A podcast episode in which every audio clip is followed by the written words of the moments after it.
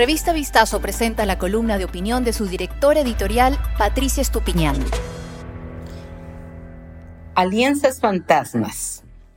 La vergonzosa liberación de Jorge Glass con dos sentencias inapelables y una tercera en primera instancia ha generado la percepción de que el gobierno del presidente Guillermo Lazo ha llegado a acuerdos bajo la mesa con el correísmo. Dicha percepción se basa en varias premisas.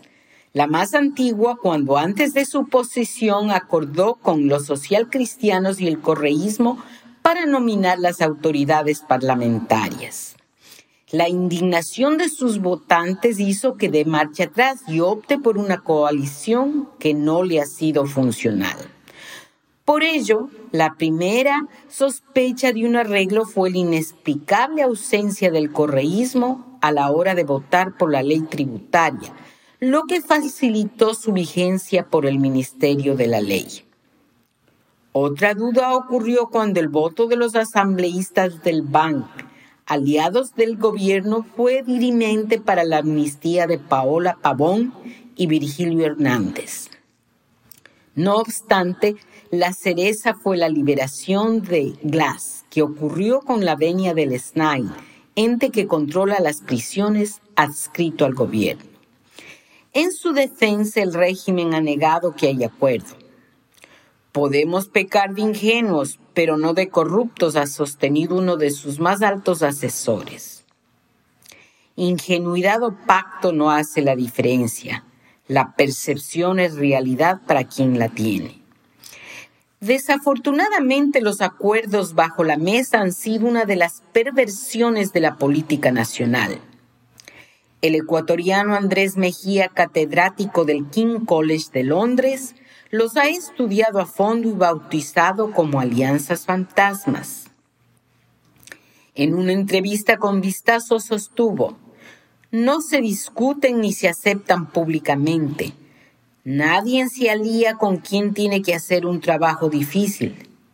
Quien hace la alianza fantasma no es responsable de lo que aprueba ni de sus costos.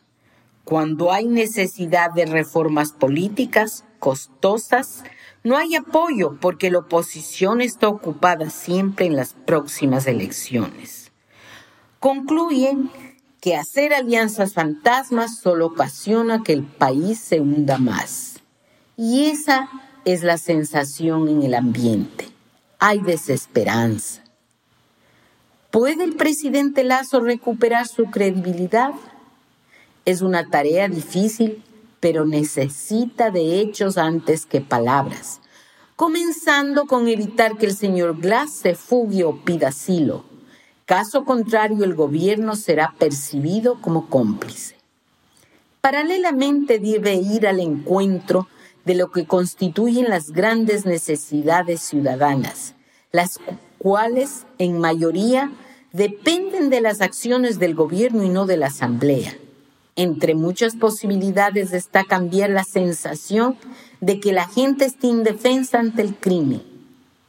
También podría demostrar la eficiencia del plan de vacunación en los nodos críticos en salud, en especial en el IES y los hospitales públicos, cuyas deficiencias fueron evidentes en las visitas sorpresas del vicepresidente, quien paradójicamente hoy está desaparecido del mapa. Otro gran servicio sería que funcione el programa de medicamentos a través de las farmacias, asegurándose, claro está, que no suceda lo mismo que con las derivaciones de pacientes a hospitales privados, que hoy tienen una deuda gigante por cobrar. El regreso a clases en la costa y la nivelación estudiantil podrían ser impecables y la lucha contra la desnutrición infantil crónica evidenciar los primeros resultados. Y la lista puede seguir. Sin embargo, debería quedarle claro al presidente que el apoyo en las urnas se basó en dos premisas cero tolerancia a la corrupción y que el Estado funcione para los ciudadanos. Escucha todas las columnas de opinión de nuestros articulistas y otros podcasts de Revista Vistazo en nuestros canales de streaming.